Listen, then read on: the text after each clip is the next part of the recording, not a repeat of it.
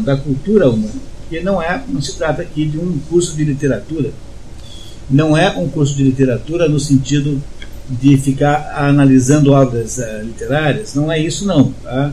Não se tem aqui nenhuma pretensão acadêmica, nem de novas metodologias, nada disso. O que se faz aqui é outra coisa muito mais simples, que é discutir com vocês qual é o sentido que tem essa obra na vida de vocês.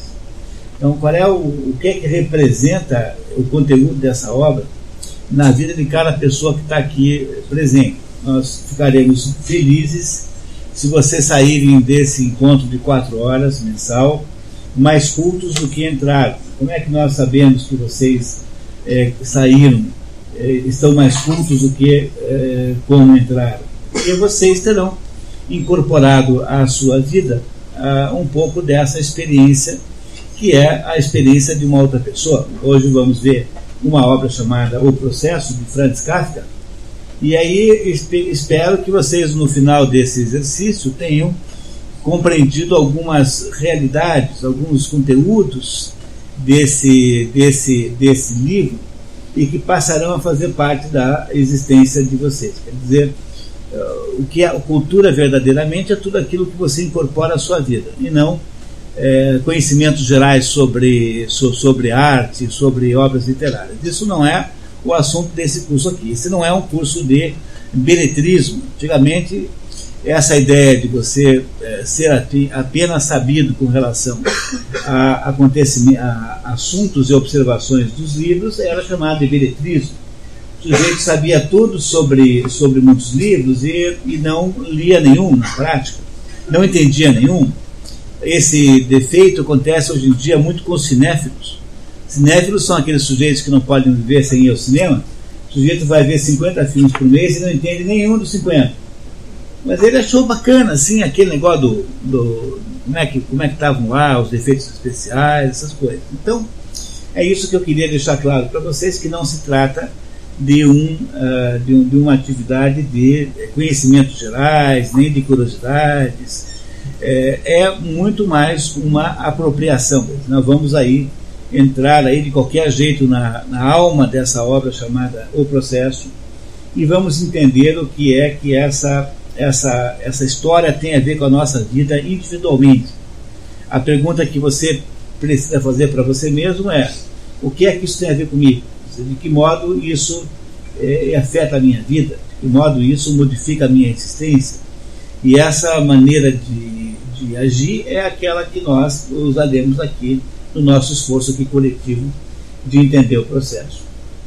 Como eu disse a vocês aí eh, já outras vezes, não há modo de um resumo que nós fazemos aqui no início do nosso encontro, não há modo de o um resumo substituir a leitura do livro. Mesmo que eu fosse um sujeito literário, mesmo que eu conseguisse escrever de um modo muito melhor do que eu escrevo, não, não daria para substituir a obra. A obra é irre, irre, uh, irre, uh, insubstituível, a obra não dá para ser uh, substituída por um resuminho. Então, o que, como acontece sempre, vocês sabem que funciona assim, a gente começa a nossa conversa com uma certa conversa, uma considerações sobre o autor chamado Franz Kafka, a sua época, né? O autor é a sua época. Ah, tudo bem? É. E depois que a gente tiver entendido mais ou menos o que aconteceu na época, o autor a gente cai no resumo. É um resumo, vocês receberam aí uma cópia na entrada. Quem não tem nem resumo da cópia ou da pessoa, favor apanhar ali com o Leandro, porque vão precisar lê-los. Depois que a gente tiver resumido a obra, nós fazemos uma conversa aqui entre nós para tentarmos entender o significado dela funciona exatamente como foi feito no mês passado com os irmãos Karamazov, com a, a diferença que agora é um outro livro, é claro que há circunstâncias diferentes. Nós nunca contamos que vocês tenham lido o livro, nem um minuto a gente imagina isso, é, muito embora alguns de vocês de fato terem, é, tenham lido. E isso é bom, quem lê o livro aproveita muito mais, e essa é a razão pela qual vocês receberam antecipadamente uma lista de todos os livros com as edições que são recomendáveis, quer dizer, que vale a pena comprar, mas nós fazemos de conta aqui que vocês não leram o livro. Então, no final desse nosso encontro de hoje, às 10h30 da noite, eu adoraria saber que vocês ficaram mais sabidos, no sentido mais puro da palavra, ficaram mais cultos, que vocês agora conhecem a situação pela qual passa a personagem central, chamada Joseph K., que é uma situação que aconteceria com qualquer um de nós. Vocês também sabem, eu deixei claro na outra vez, que a primeira maneira, a primeira uh, providência para que vocês possam entender essa história é que vocês façam de conta que vocês estão vivendo essa história realmente, concretamente, que vocês estão lá, no, no, lá em Praga, no tempo que Franz Kafka viveu, eh, no tempo em que essa história foi escrita. Se vocês não brincarem, eh, não brincarem de eh, viver, vivenciar a história, vocês não entenderão a história. Então é preciso que, pelo menos durante esse momento aqui de de compreensão da história, a gente faça de conta que tudo que está escrito aqui é verdade, que a personagem Joseph K. de fato existe ou existiu, que todos os fatos narrados no livro são rigorosamente verdadeiros. Vocês não fizerem esse exercício e ficarem procurando, ficaram, ficarem aí né, estabelecendo uh, razões para desconfiarem do livro, vocês não vão entender a história. Não se lê ficção assim. Né? Aliás, qualquer livro lê-se assim. Até mesmo livros de filosofia, livros técnicos. Você tem que dar uma chance para o livro de ele contar alguma coisa para você. Então tudo começa com você fingindo que tudo aquilo é verdade. Leibniz, que era um sujeito muito mais esperto do que nós todos aqui, dizia assim: Eu acredito em tudo que me conta como primeira atitude. A primeira atitude de Leibniz é acreditar em tudo aquilo que, que contam para ele. E a história engraçada eh, ligada a esse mesmo fato é a história do São Tomás de Aquino, que era um, um frade dominicano, né, estava lá no convento é, estudando, e aí os colegas do, do São Tomás dizem para ele assim: Corre aqui, Tomás, corre aqui na janela que tem um boi voando. Aí o São Tomás corre lá na janela, né, larga tudo, né? E hora que ele olha na janela, os colegas caem na gargalhada, né? Porque era obviamente uma piada. Daí ele fala assim: Ó, pessoal, eu até hoje tinha achado que era mais fácil um boi voar do que um frade mentir. Mas acabei de mudar de ideia, entendeu? Mas veja, São Tomás, que escreveu quase a maior obra filosófica da história, né, Suma Teológica, é, achava que, em primeiro lugar, nós temos que ter é, credulidade. A primeira condição para o conhecimento é que você é, comece sempre com uma atitude positiva com relação àquilo que dizem para você. Então, não se arme contra, não, não, não, não crie defesas, não estabeleça obstáculos a nada a não ser a entender a história do Joseph K. A história do Joseph K ela é uma das mais importantes histórias do Franz Kafka.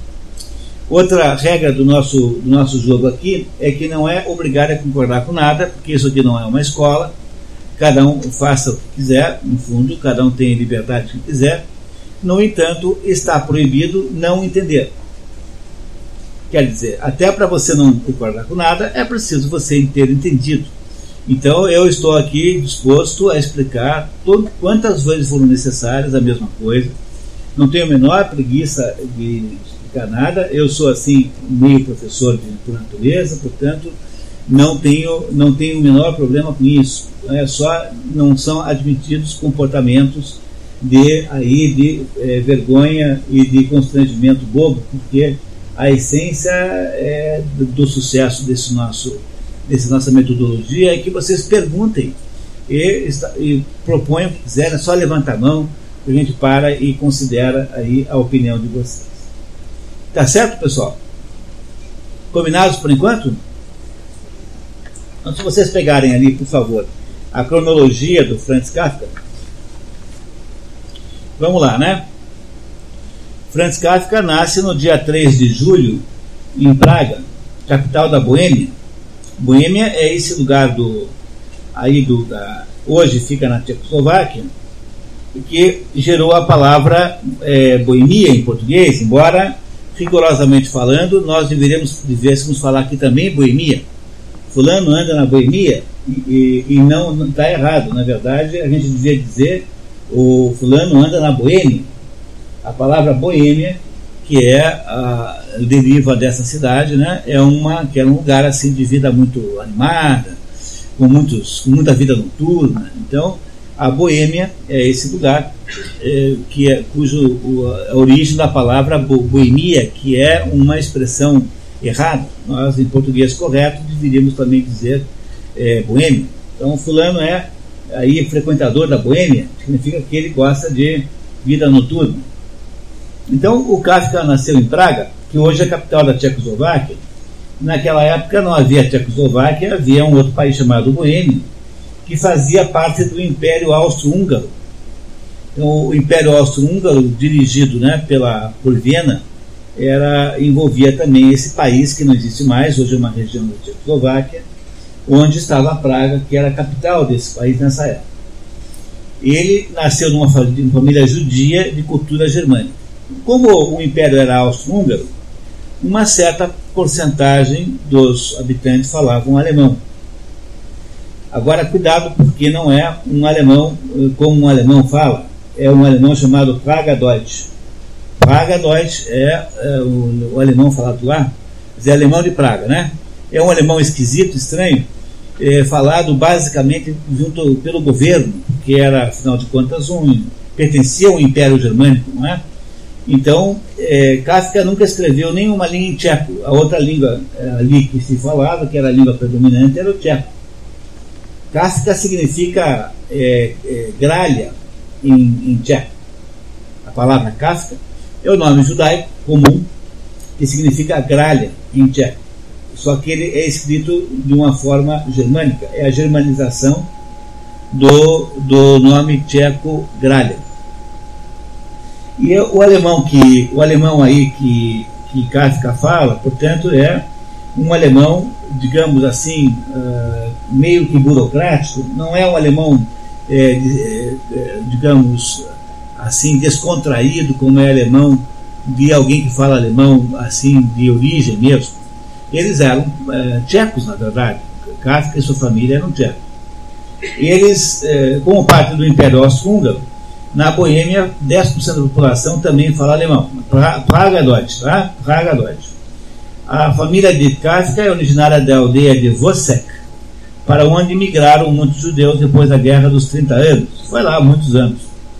O pai de Kafka, Hermann Kafka, um comerciante de novidades bem-sucedido, teve com Julie Kafka, mãe de Kafka, cinco filhos, além de Franz. Teve o Georg e o Heinrich, são filhos homens, ambos mortos quando bebês e Gabrielle, Gabrielle Valérie e Ottilie mortas durante a Segunda Guerra Mundial em campos de concentração.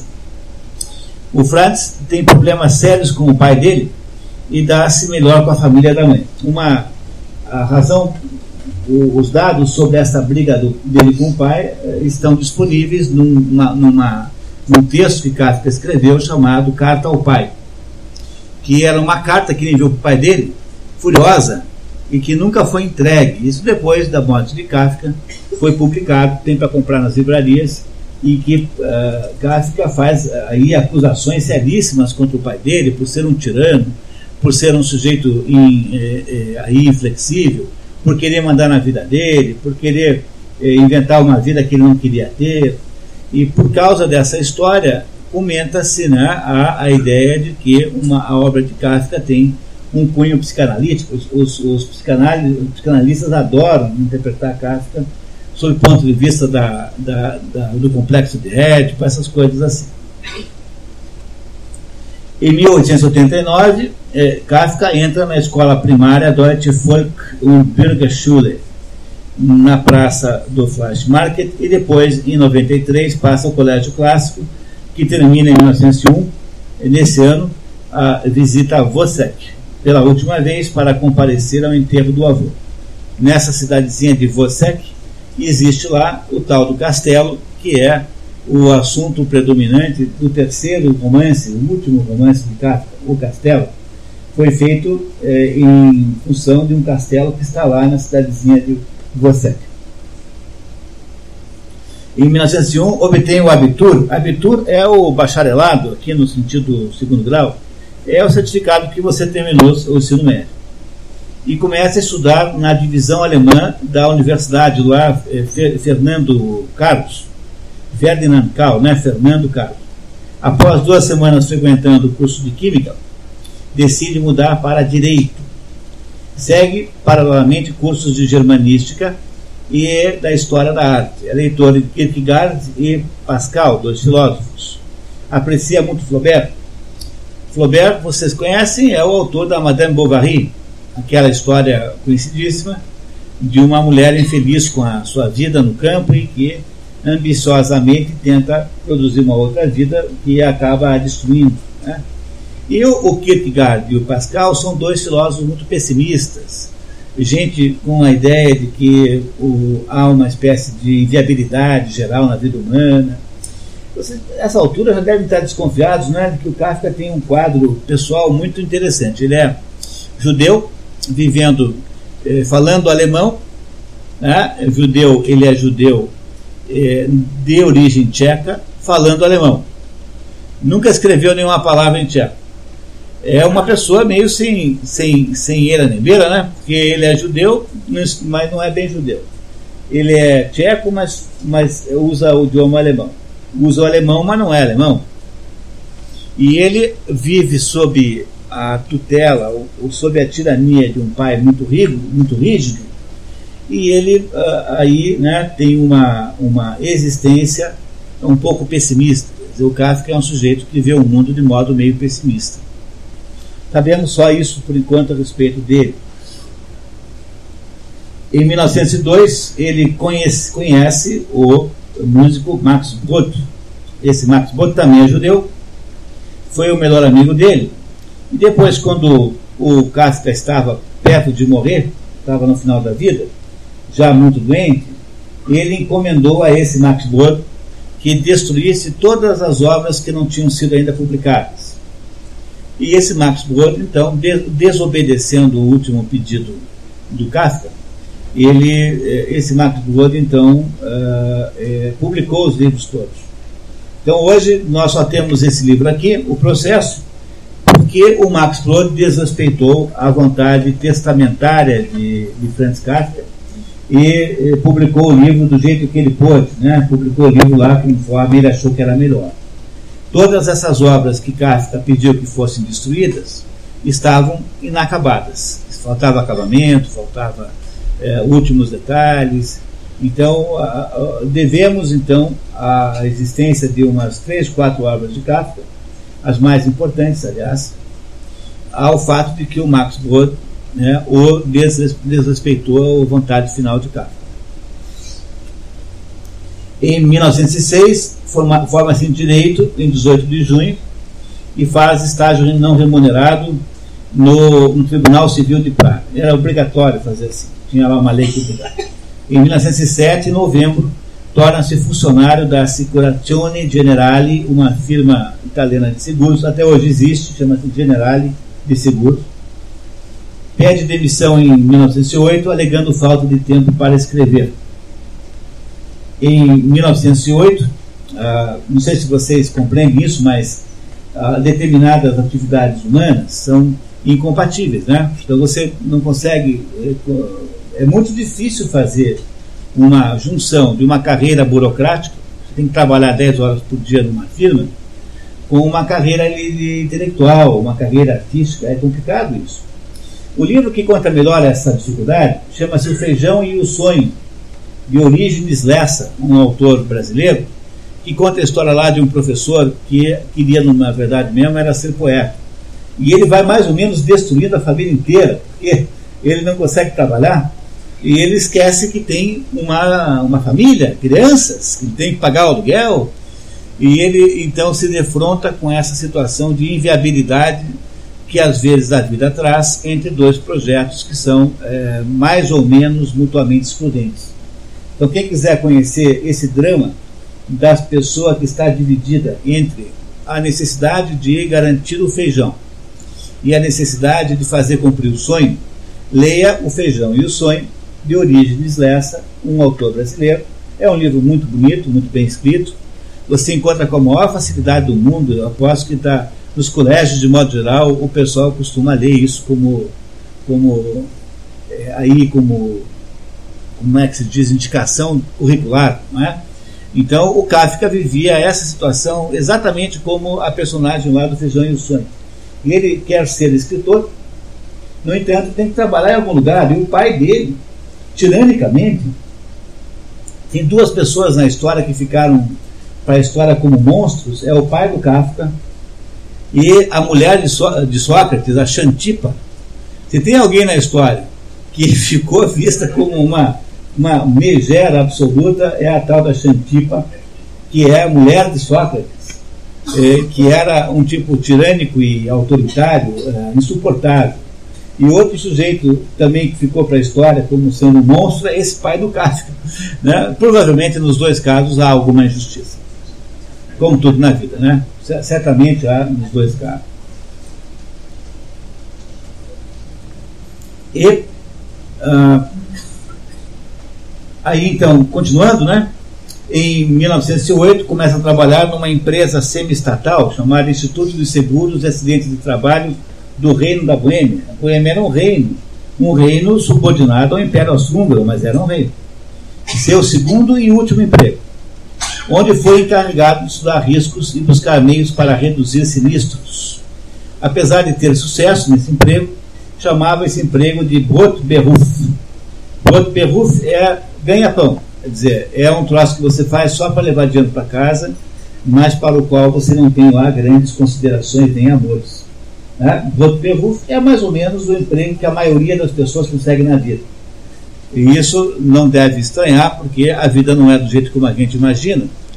Portanto, a coisa mais comum do mundo é você casar com quem você não queria e com quem você não tinha sonhado e acabar trabalhando num negócio que também você não queria fazer. Não tem nada de estranho nisso. Se, se alguém está no caso de alguém aqui, não se impressione, porque é completamente natural que seja assim. Tá? E, sobretudo, porque uma coisa implica a outra, né? Porque você, uma vez casado, vai ter que pegar o primeiro negócio que, que tiver. Então, é uma coisa comum na história da, das pessoas que elas não sejam nem não tenham escolhido exatamente ah, o melhor o melhor casamento e nem o melhor emprego. É comum. Há muita gente que não é assim, tem, tem gente que consegue fazer as duas coisas. Há, há uma outra parte que consegue fazer só uma das duas, não é? Né? E isso, então, para o Kafka, esse emprego, que era um emprego de um certo prestígio, era apenas um broto berruf. Broto berruf significa trabalho para pão, quer dizer, ganha pão, né? Um trabalho para você levar dinheiro para casa, só. Em 1908 ainda, por influência de Brod, que é aquele amigo dele, ele, ele é, publica aos pouquinhos o primeiro livro, que é um conjunto de histórias curtas, de contos, descrição de uma luta, na revista muniquense Hyperion, de Franz Blei. Em 1910 começa a redigir o diário, o diário depois foi publicado, e, e, é o diário que conta muitas das informações que estão nessa biografia vieram do diário de Kafka que eu acho que em português não foi traduzido, mas você consegue facilmente em espanhol, inglês, francês, sem problema. Em 1911, ele começa a trabalhar por pressão do pai, Kafka começa a colaborar, contrariado, às tardes, na firma de asbestos de seu cunhado Karl Hermann. Kafka preferiria passar as tardes estudando, escrevendo. Por meio do Yiddish Theater, ou Teatro Yiddish, né, aos poucos começa a, a se aproximar do judaísmo. Ele era um judeu não praticante, um judeu distante, né, um judeu, digamos, leigo, e que começa a se interessar pelo judaísmo só aí, nessa altura da sua vida, quando vai assistir ao teatro judaico, que é o teatro lá que havia lá. O, é, esses, esses judeus eram, obviamente, muito uh, ciosos da sua individualidade, né? O, ah, os países da Europa não permitem o grau de miscigenação cultural que é aqui, não é isso? Então, os judeus aí eram judeus de verdade, assim, mais judeus do que do que do que Jefferson, e sobretudo mais judeus do que alemães, seguramente isso. E aí então, nesse, nessa altura, ele começa a se interessar por, por judaísmo. Uh, conhece, conhece em 1912, né, conhece o, uh, vamos ver se eu estou na linha certa, conhece a Felice Bauer, que é uma berlinense de quem ele se uh, tornaria noivo duas vezes. Ele foi noivo dela uma vez, rompeu e depois foi noivo de novo. Neste, neste mesmo ano, tornou-se vegetariano e adepto de manias alimentares. Não como isso, não como aquilo, não isso é impossível, é proibido. Uh, há pessoas que são assim, têm determinadas implicâncias com certos alimentos, o Kafka começou a ficar assim. Então, não só tornou-se vegetariano, como não, mesmo vegetariano, ele não tomava qualquer, não comia qualquer coisa, tinha lá restrições de todos os tipos. Escreve nesse ano o Veredito, que é uma peça importante, a Metamorfose, que é a, a história mais conhecida de Kafka, aquela do uh, Georg Samsa, um sujeito que acorda de manhã e virou um inseto gigantesco, e a maior parte do livro chamado América. Nesse ano, apenas uma curiosidade, o famoso eh, teórico de administração Peter Drucker, falecido há pouco tempo, diz que o Kafka recebeu uma medalha pela invenção do capacete de segurança, coisa que aposto que vocês não sabiam.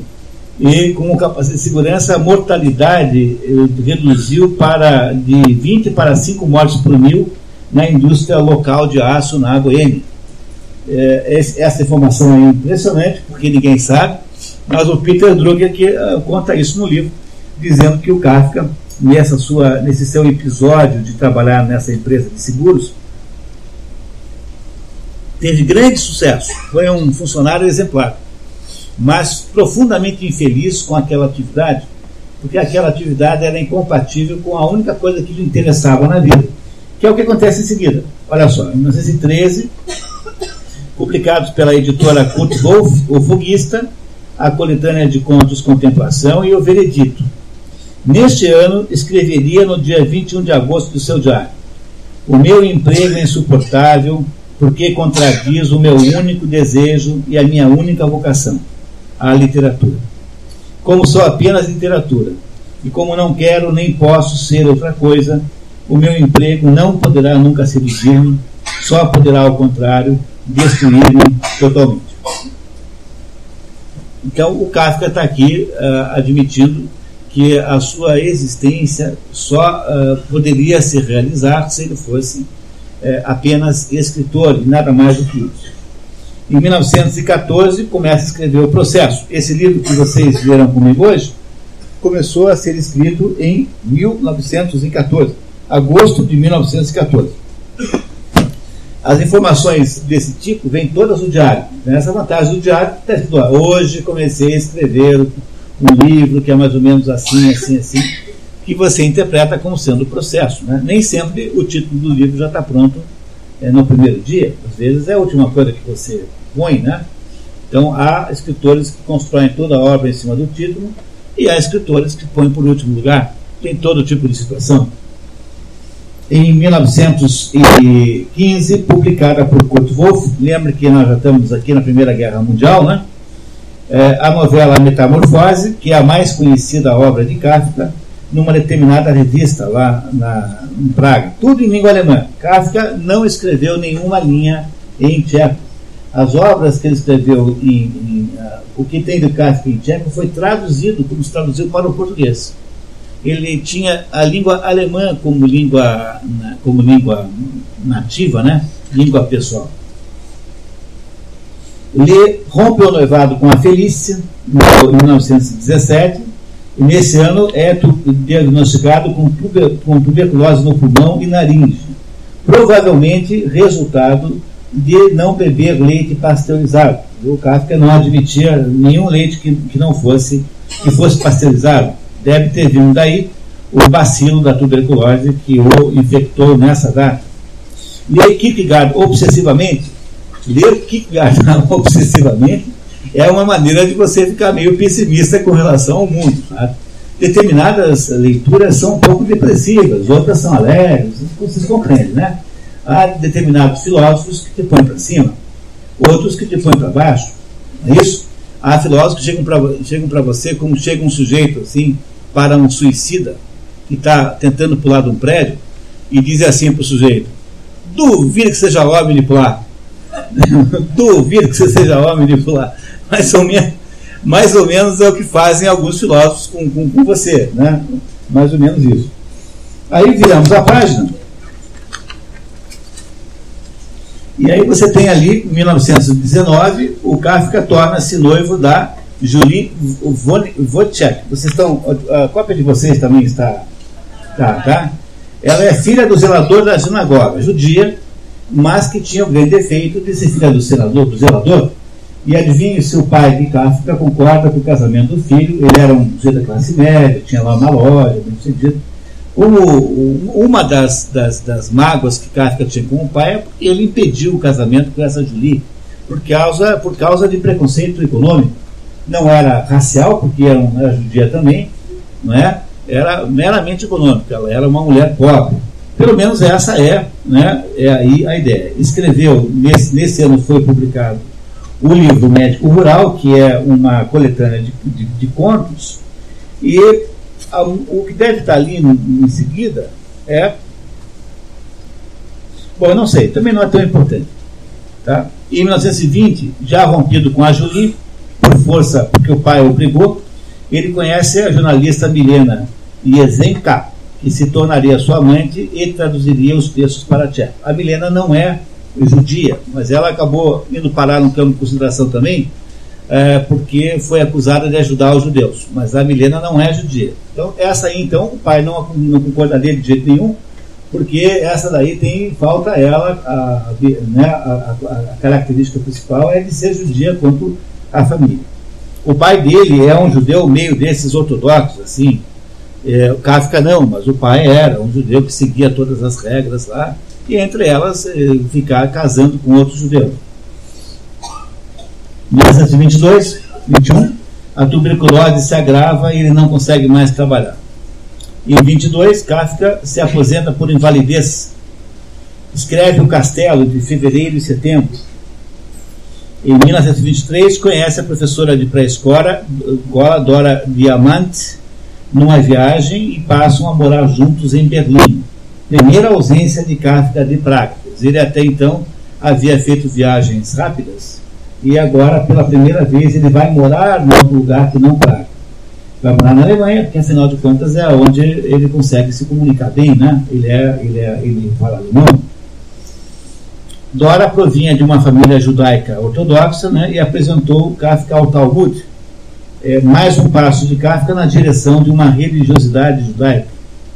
Nesse mesmo ano, 23, Kafka teria enviado carta-testamento a Max Brod com instruções para destruir, após sua morte, os manuscritos não publicados e que nunca reeditasse Betrato, que é Meditações.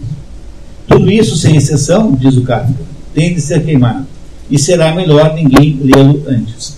Então não é verdade que a obra de Kafka teria que ter sido queimada, o que é verdade é que apenas a obra inacabada é que deveria ter sido queimada que Kafka publicou em vida nos três, quatro livros. É, e o que Kafka queria é que a obra que ele não havia publicado fosse queimada depois da sua morte. O, essa história acabou dando um processo judicial, porque o, a família foi lá tirar satisfações com o, o Max Brod, porque há um crime, eu não sei muito bem como é, se tem no Brasil também, há um crime que se chama falsidade testamentária você é testamenteiro de alguém e não cumpre aquilo que foi, que foi estabelecido, há um crime. E o Max Brod defendeu-se assim. Você, pô, mas se ele quisesse de fato queimar, primeiro ele podia ter feito sozinho. Segundo, vai logo pedir para mim isso. Eu que adoro as coisas que ele escreve, então, hora que ele me pede uma coisa dessa, está implícito que ele, no fundo, no fundo, não quer que, que sejam queimados, muito pelo contrário, ele quer que os livros permaneçam. E foi assim que o Max Brod se justificou perante a justiça do fato de não ter queimado os manuscritos inacabados. Em 24, muito mal de saúde, Kafka retorna a Praga em maio e procede para a casa de saúde do Dr. Hoffmann, em Kirling, perto de Viena, na Áustria. No dia 3 de junho, ao meio-dia, Franz Kafka, tendo ao lado o estudante de medicina Robert Klopstock, morre de inanição e desidratação pela impossibilidade de ingerir alimentos. Nessa época não havia nenhum método de alimentação parenteral, então Kafka morreu de fome e sede não conseguia comer nada. A garganta estava completamente inviabilizada, não passava nada mais. De fome e de em, em 1924. É, muito interessante é que no leito de morte ele, ele revê os originais de, um, de uma coleção de contos, é, poucos contos, cujo principal conto chama-se Hunger Künstler, que significa um artista da fome em que a personagem central desse conto também é um sujeito que morre de fome. Então ele está escrevendo a história no leito de morte do sujeito que morre de fome e ele morre de fome, de fato. Compreendeu? É como o mulher. O mulher escreveu, entre diversas peças, uma peça chamada Doente Imaginário. E nas apresentações da peça, quem fazia o papel de doente imaginário era ele mesmo, o mulher. E aí teve lá uma apresentação que ele ficou e morreu no palco, morreu no palco, morreu dois dias depois, mas teve lá uma crise no palco em que ele fazia o papel de doente imaginário e, né, e acabou, acabou morrendo mesmo, dois dias depois eh, de ter ficado mal durante a peça, em que ele fazia o papel de doente. Quanta coisa assustadora que é desse mundo, né? Tá vendo? Então, isso é para vocês saberem que é preciso tomar cuidado com aquilo que vocês escrevem, vocês, os papéis que vocês aceitam aí nas peças de teatro da cidade. Então, vocês se, preca, né, se contra isso. Em 3 de julho, então, continuando, né, o seu corpo é levado para Praga, onde está enterrado no cemitério judaico de Strashnitz. É publicado o conjunto de contos Um Artista da Fome, Ein Hungerkünstler, cujas provas tipográficas Kafka teria corrigido no leito de morte. O artista morre pela mesma maneira pela qual ele morre. E aí, então, depois da morte de Kafka, aqui é muito importante, tá? O Max Brod, que se negou a destruir os, os originais, ele publica o processo em 26, em 25, em 26 do Castelo, em 27 América né? ou então O Desaparecido. É, essa, esse livro tem dois nomes. Kafka botou o nome de, de América e ele, o Max Brod, mudou para O Desaparecido.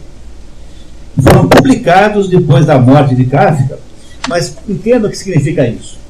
Fica um monte de papel escrito, sem ordem, às vezes sem indicação da sequência de capítulos, uh, às vezes com textos obscuros que ainda não foram uh, ainda consertados, com dificuldades de correção, até mesmo sem o título definitivo. E o Max Brod, então, vai lá e edita isso tudo. Quando vocês, quando lerem esse livro aqui, vocês estão lendo um livro escrito pelo Kafka, mas que tem aqui contribuições do Max Brod também. Foi o Max Brod que estabeleceu a sequência de capítulos. Foi ele quem corrigiu o alemão no final da, né, deu a última versão linguística. Deve ter feito, cortado uma frase ou outra, adicionado uma outra. Então há aqui dentro desta, desta obra aqui alguma contribuição do Max Brod, como o Mozart. Mozart, a última obra que Mozart escreveu é o Requiem, que é um dos mais belos Requiem já escritos. Há muitos Requiem. Né? Requiem é uma missa fúnebre. É uma missa fúnebre chama-se um Requiem. Hoje em dia ninguém mais faz isso, não sei quando morre alguém muito importante, mas antigamente quando alguém morria, a missa fúnebre, eh, hoje não tem mais. Hoje você, o padre diz assim, ó, essa missa é em homenagem à alma de fulano, fulano, ciclano. Mas naquela época não, havia uma missa especial para um defunto. E, e essas missas eram então escritas é, por, pelos grandes compositores do mundo, há vários requins. Todos muito bonitos, eu, sou, eu adoro, eu sou apaixonado por requins. E, o, e, e, a gente nunca deve bater palmas no, no final do requiem, porque não se bate palma em missa, né? Então, essa é uma, é uma questão fundamental. Quando a missa fúnebre é rezada na igreja, quando é cantada, a gente não deve bater palma no final, porque fica chato ficar batendo palma é, para, para um defunto na missa, na igreja. Apesar de que hoje né, a missa virou uma pé de circo, mas Uh, antigamente, quando se levava um pouco mais a sério, ninguém fazia isso.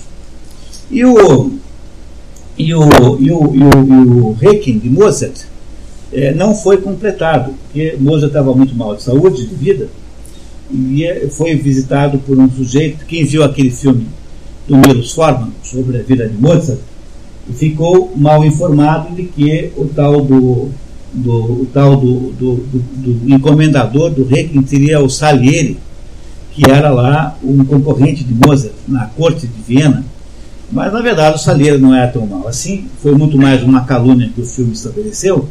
Mas a verdade é que Mozart foi visitado por uma pessoa desconhecida no final da vida e não sabia quem era, uma pessoa disfarçada.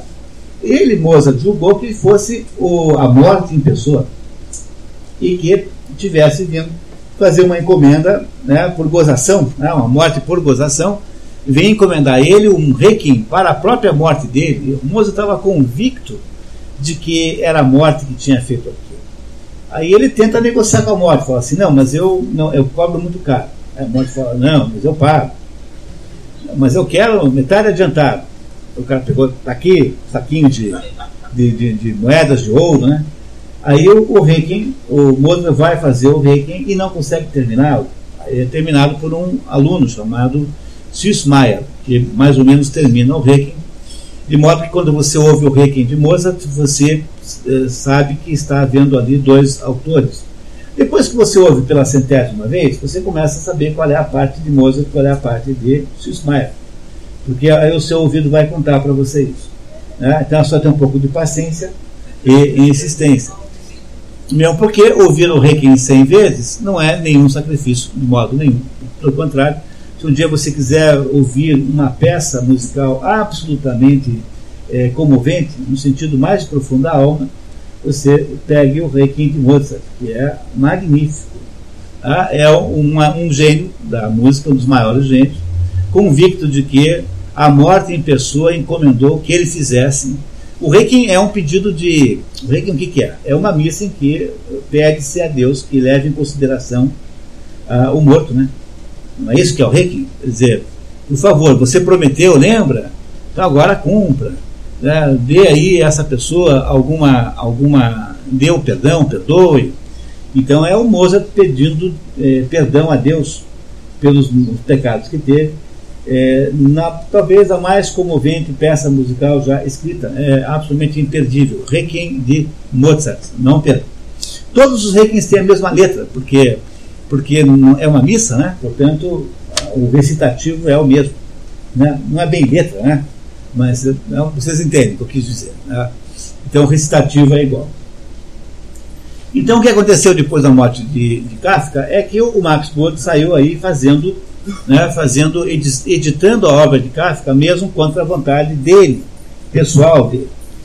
Em 30, até essa altura, o Kafka não é muito conhecido. Ele é um, um, um escritor de Praga, portanto, ele não está no grande mundo do, da literatura germânica. Em 30, um artigo elogioso do Thomas Mann faz o, o, o Kafka ficar conhecido no mundo germânico. Em 1931, é publicado A Muralha da China, que é uma coletânea de contos também feita por obra do, do Max Brod.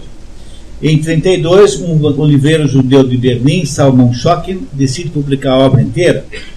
Em 36, publica finalmente, integralmente, a descrição de uma luta. Em 37, publica os diários de, os diários de, de que foram escritos lá, começaram a ser escritos em 1910.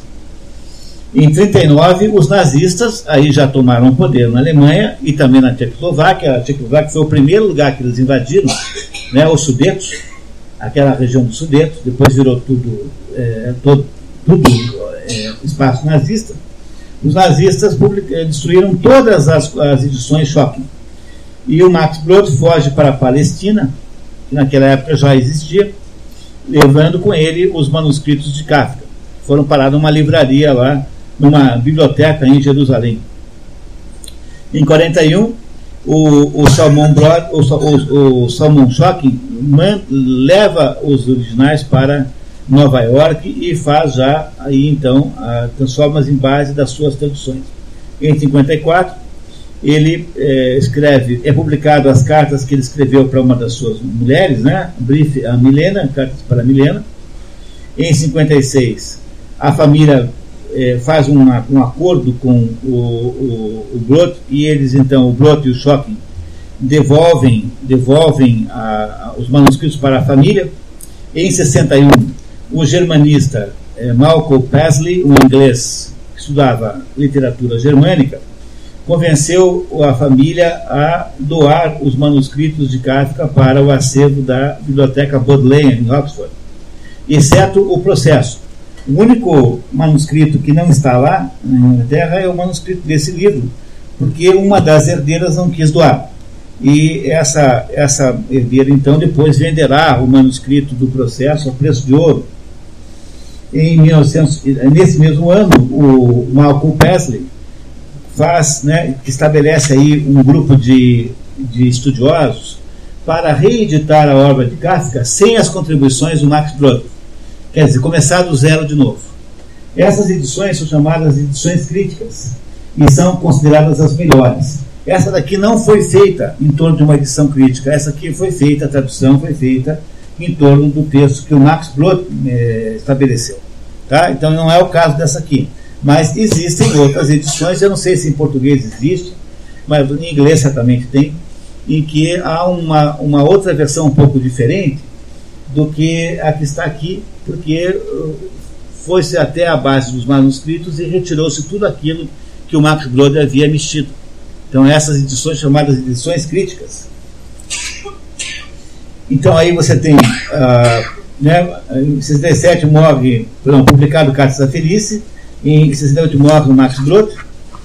Em 69, o escritor Isaac Bashevis Singer, que também é alemão, também é judeu, escreve o conto Um Amigo de Kafka, onde a personagem Jacques, Jacques Con, que também é judeu, que teria conhecido Kafka, informa que esse último acreditava na existência do Golem, o personagem folclórico do judaísmo, um homem artificial criado pelo rabino Lev em Praga. Então há uma lenda judaica que em 1600 mil uma coisa os judeus em Praga eram muito perseguidos e o rabino Lev para tentar resolver isso é, foi até o rio que banha Praga tirou um pouco de barro como Deus fez na Bíblia e com essa com esse barro ele fez um monstro chamado Golem e esse monstro chamado Golem é, ajudava então a defender os judeus em Praga. Só que o, o tal do Golem saiu do controle é, do, do Rabino e aí teve que ser destruído depois por uma mágica. A mesma mágica que o Rabino usou para construir o Golem, teve que usar para destruir. É uma lenda judaica em que Kafka acreditava piamente na existência do Golem. Quer dizer, ele era um sujeito com uma capacidade enorme de adesão ao sobrenatural, assim repararão em seguida que isso é completamente verdade. Em 1988, os manuscritos do processo, os únicos que não estavam lá em Londres, foram vendidos por uma, por uma sobrinha do Kafka, essa Ilse Esther Hofe, sobrinha ou sobrinha neta, por 1,1 milhão de libras foi vendido para o arquivo literário alemão. Bom, toda a obra de Kafka, todos os manuscritos estão lá em Londres, exceto esse aí que está na Alemanha. Né? Apenas esse aí tem os manuscritos na Alemanha.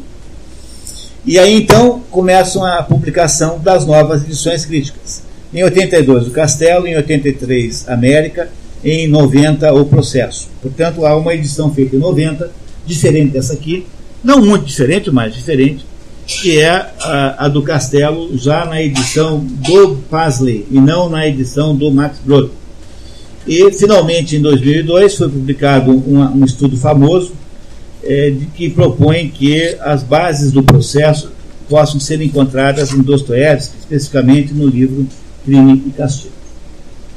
O que, é que vocês acham da vida dessa pessoa? É, um, é uma pessoa comum? Não, é um sujeito com uma vida muito, muito original, né? Ele, é, ele não é nem judeu totalmente, nem, nem tcheco totalmente, nem alemão totalmente. Ele não se deu muito bem com as mulheres, né? dá para reparar que ele teve dificuldades com as mulheres, uma briga sistemática com o pai. O pai e eles viveram sempre muito mal. É um sujeito que uh, tinha de fato a consciência da sua vocação literária, que uh, tinha desconfiança de que as obras que ele não tinha acabado não eram obras muito boas, que viveu muito pouco, né? Viveu muito poucos anos, morreu de tuberculose, que não era incomum naquela época, mas já era uma doença contornável, de certo modo, e era um sujeito que eh, tinha aí uma, uma dificuldade alimentar extraordinária. Ao mesmo tempo, apesar de ser de uma família judaica religiosa, ele mesmo não era muito religioso, a não ser no final da vida em que parece que ficou. Uma das coisas interessantes sobre Kafka é que há um brasileiro conhecidíssimo que eu conheceu pessoalmente, que era o Otto Maria Karpov. O Otto Maria Karpov, você sabe que é austríaco. Eu sempre digo que o Otto Maria Karpov é o maior intelectual que o Brasil já teve, toda a sua história ninguém tem a dimensão do ato Mané Carpo. Carpo morreu aí por 68, alguma coisa, e ele era, ele era austríaco e viveu no Império Austro-Húngaro até mais ou menos 30 e pouco, quando ele saiu da Europa, no dia em que começou a Segunda Guerra Mundial, portanto, em algum dia de 39. Então, nos primeiros, ele é de 1900, então o Capô viveu 39 anos, veio para o Brasil adulto e chegou aqui três, quatro anos depois, escreveu uma enciclopédia em português, escreveu a história da literatura ocidental em português, um assombro, alguma coisa que nós nunca conseguiríamos entender bem como foi isso. Mas o Carpo disse que estava numa festa em, em Viena e que havia um sujeito estranho, solitário, num canto, e ele foi lá falar com ele e ele perguntou qual era o nome dele. Aí ele respondeu alguma coisa como Kawa, Kawa, porque ele já tinha a laringe totalmente é, tomada pela tuberculose e não conseguia mais falar com clareza. E aí perguntou lá para uma pessoa lá na festa quem era aquele fulano e disseram que ele era um escritorzinho aí de, de, de, de terceira, que não tinha nenhuma importância, sujeito meio estranho e maluco. Não deixa de ter uma certa razão, né? Mas é, é interessante que eu nunca soube de outra pessoa que tivesse conhecido pessoalmente o Franz Kafka. E esse homem atormentado, esse homem com uma psicologia muito especial, é, fez, acabou fazendo uma das mais importantes obras literárias do século XX. É, a obra toda é muito interessante. Eu, esse é o, é o autor de que eu li toda a obra. Esse eu posso dizer que eu li tudo, porque tem só quatro romances, tem três romances, uma novela e o resto são contos. Então não é muito grande, muito extenso. Você lê isso sem grandes investimentos de tempo e é o, um, toda a obra de Kafka é perpassada assim por, um, por uma espécie de clima sinistro. Todas as obras são muito sinistras e incompreensíveis, é, que geram no leitor alguma angústia. Então, se vocês leram o processo e sentiram angústia ao ler o livro, então vocês leram certo, porque é para sentir angústia mesmo, sentir uma certa dificuldade, uma certa falta de ar, uma certa, uma certa é, apreensão com relação ao que vai acontecer, um certo nervosismo, tudo isso deve ter sido sentido por quem lê o livro. Se você não sentiu nada disso, você não leu o livro, você não se deu ao trabalho e não teve a capacidade de fingir que você estava lá vivendo tudo aquilo de verdade. Então, esse seu ceticismo incurável é a razão, vai condenar você a só conseguir ler manual de eletrodoméstico na vida. Então, faça alguma coisa a respeito o máximo que você puder, entendeu? A pessoa que vida estúpida, lendo manual de enceradeira o resto da vida. Ah? Compreenderam? Quer dizer, o, a, a, incapacidade de você entregar a sua, o seu coração e a sua alma para o livro. Os livros são completamente vivos, você não tem a menor dúvida disso. Tá? O livro fala com você, você tem que conversar com ele, é uma mágica em volta, em volta disso. Se você não conversa com a história, ela não te responde as perguntas que você quer é, que sejam respondidas.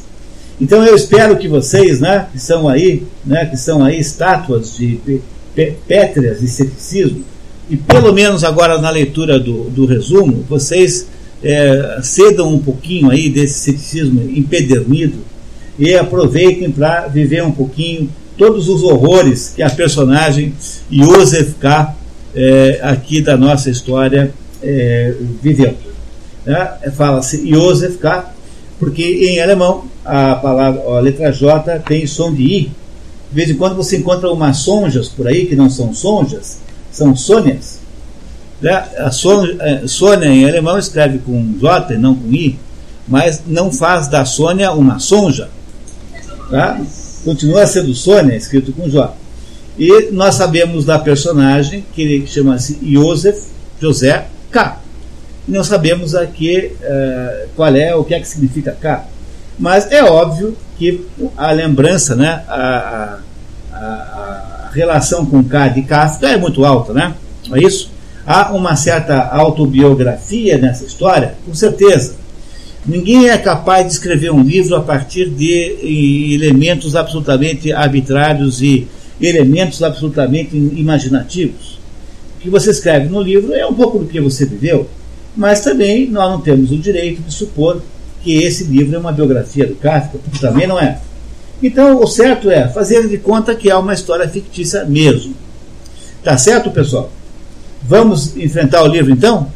Então, eu queria agora convidar a pessoa mais importante da noite aqui, né, que é a Inês, que vai ser a minha. A Inês, é, eu a requisitei aqui uh, junto ao Toninho para ser a leitora oficial da noite. Então, Inês, na caminho, por favor, você quer pegar aquele microfone ali? por gentileza. Então a Inês vai ler com, em voz alta e vocês sabem que podem interromper toda vez que por alguma razão vocês não tiverem entendido aquilo que eu tiver, aquilo que tiver escrito aí. Certo? Dúvidas? Perguntas? Muito bem. Então, Inês, por favor. Professor, a ajeita, eu vou presentear com outro livro, João Maria Cartão. Ah, é? Ah, que maravilha. É enorme que trouxe aqui. Puxa vida aqui. quer ler além do manual da terceira Mas, tia Cleusa, a senhora é um amor. Ah, muito obrigado. Então, o senhor acho que não tem. Muito obrigado, tá? Que maravilha. Muito obrigado, tia Cleusa. Que bacana, tá? Muito obrigado mesmo, tá? Uma nova história da música. Esse livro aqui é o livro, se você tem interesse na sua vida, em é, compreender a, música erudita, tá? música que não se diz clássica, mas erudita, o melhor professor que também existe é Otto Maria Capô também, é esse livro aqui, tá? Tá? que é um manual de música erudita, como ninguém escreveu no Brasil. Se tivesse sido escrito em alemão, era o melhor do mundo. Mas como né, o Otto Maria Capô teve o azar de vir parar logo aqui, para nossa sorte, né? Não é isso? Você sabe que quando ele veio para o Brasil, o Otto Maré Capô veio para o Brasil para ser bibliotecário. Alguém tinha oferecido um emprego de bibliotecário numa biblioteca do interior do Paraná. A pessoa se for para Paranavaí? Eu, eu não sei se é. Tá? Eu nunca descobri, ah, até comprei uma biografia para tentar descobrir. Eu vou acabar descobrindo qual é a cidade do interior do Paraná que queria o Otto Maré Capô como bibliotecário. Tá? Então, muito obrigado. Olha, História da Música é um livro fundamental para quem quer entender música erudita. Então, você está pronta? Está preparada? Então tá. Eu só não sei ler as palavras em alemão. Bom, então tá. Então as palavras em alemão, eu vou ajudar um pouquinho. Tá? No final desse nosso, desse nosso curso aqui, depois de vocês prestarem atenção na pronúncia alemã, vocês vão poder ler Goethe no original. Garanto que vocês podem comprar Goethe em alemão que vai dar certinho. Tá? Muito bem. Uh, então vamos lá, o processo. Então uh, eu queria que eu ler esse pedacinho inicial, por favor, porque eu vou ter que explicar muito. O processo começou a ser escrito na segunda semana de agosto de 1914. Está entre as obras de Kafka não publicadas em vida, cujos manuscritos deveriam ter sido destruídos por Max Brod, a pedido escrito do autor. Apesar disso, Borg decidiu editá-la, tendo que lidar com o fato de que os capítulos, de, de os capítulos não estarem revistos esmerados e vários deles estarem completos. Então, o que aconteceu? Melhorou agora? Melhorou, né? Então, o que aconteceu fundamentalmente é assim: o Kafka deixou o livro com os capítulos separados dentro de envelopes E não colocou um, dois, três. Ele botou lá um título, pegou um pedaço de papel que ele fez à mão, obviamente, e colocou no envelope. Então, havia vários envelopes que eram nos capítulos do livro. Alguns desses capítulos não estavam terminados, outros estavam muito precariamente terminados. Então, o que, que o Max Brod fez? Ele tinha que estabelecer, primeiro, a sequência dos capítulos, porque não estava estabelecido pelo Kafka, e segundo, tinha que terminar alguma coisa, né? terminar um pouquinho. Então, é o que ele fez. Tá? Certos, no entanto, né? não é isso, né? O texto trabalhado por Max Brod, chamado edição definitiva, no entanto, tem aspectos discutíveis quando é levado em conta a coerência interna da obra. Segundo alguns estudiosos, o capítulo 4 poderia estar melhor do primeiro e o segundo, e o capítulo 9 talvez devesse ser o capítulo 7. Alimentadas por essa polêmica, há outras traduções da obra com uma ordem diferente de capítulos, como a edição francesa. Entre essas outras edições são chamadas críticas ou edições Fischer, no caso da editora Fischer que as lançou. Então é assim, o capítulo do, do outono vem antes do capítulo, o capítulo do inverno vem antes do capítulo do outono, entenderam onde é que estão os defeitos? Determinados fatos estão invertidos. Então é. Mas isso tudo não tem a menor importância em última análise, sabe? Porque não vai destruir a visibilidade que nós temos da obra, não vai nos impedir de apreciá-la na sua, na sua totalidade. O presente resumo é baseado na reprodução de Modesto Carone, Companhia das Letras, esse aqui, que por sua vez foi feita a partir da edição definitiva de Max Brod.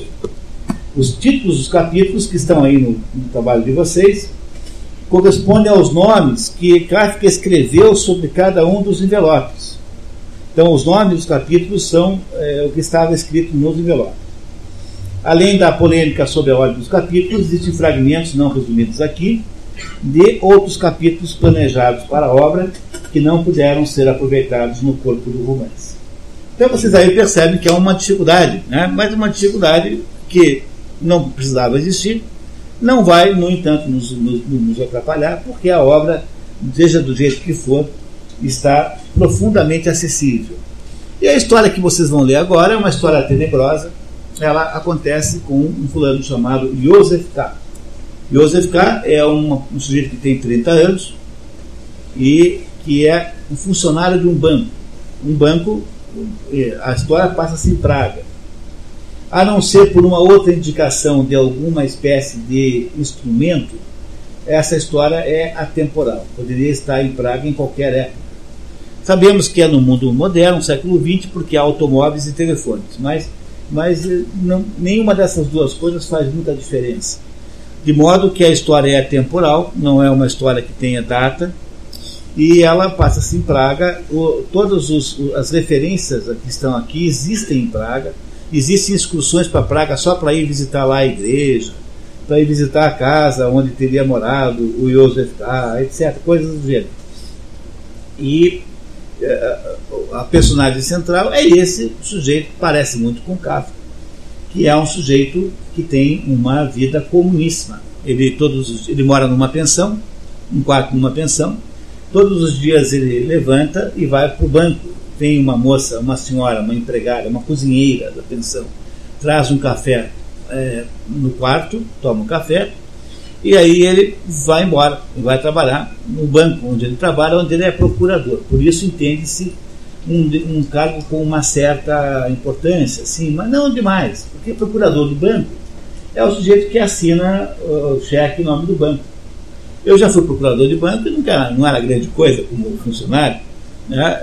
Então é assim, quer dizer, o procurador de um banco é alguém eh, que tem um cargo de certa confiança, mas não é grande coisa. Ele é um sujeito comum, ele é solteiro, tem uma namorada que trabalha, mais um negócio muito suspeito, parece que ela é, é uma dançarina de boate, uma, uma, uma garçonete de uma boate, há uma certa suspeição em torno da namorada do, do, do K.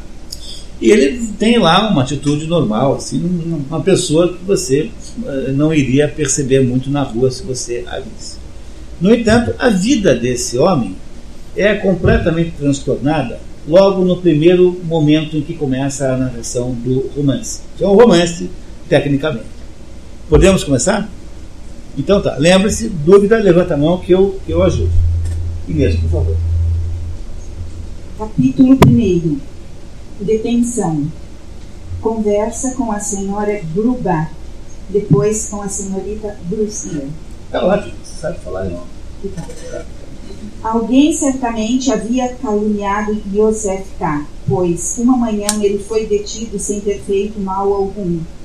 A cozinheira da senhora Gruba, sua locadora, era a pessoa que lhe trazia o café todos os dias por volta das oito horas, mas dessa vez ela não veio. Isso nunca tinha acontecido antes. A história começa, portanto, com esse choque. Pela primeira vez, a, a cozinheira não traz o café para o Joseph K. na pensão onde ele morava. Devem ter feito alguma coisa, deve ter sido caluniado, porque dizer que deve ter sido caluniado é, significa que se esperava, né, se tinha uma impressão dele positiva, né, que ele não, deve, ele não deve ter feito nenhum crime. Então deve ter sido caluniado, provavelmente. Continuamos, né? Joseph K., o herói da, da, narrativa, acorda na manhã do seu trigésimo aniversário na expectativa de receber seu café da manhã, trazido pela cozinheira Ana, como todos os dias. O que ele recebe, na verdade, são dois agentes policiais, Franz e Willem. Willem. Willem. Franz e Willem. Franz e Willem, que lhe comunicam sua prisão. Não disse o homem junto à janela, atirando o livro sobre uma mesinha enquanto se erguia. O senhor não tem permissão para sair. O senhor está detido. É o que parece, disse K. Mas por quê? perguntou então. Não fomos incumbidos de dizê-lo. Vá para o seu quarto e espere. O procedimento acaba de ser iniciado e o senhor ficará sabendo de tudo no devido tempo ultrapasso os limites do meu encargo quando me dirijo com tanta amabilidade ao Senhor. Mas espero que ninguém mais ouça, além de Franz.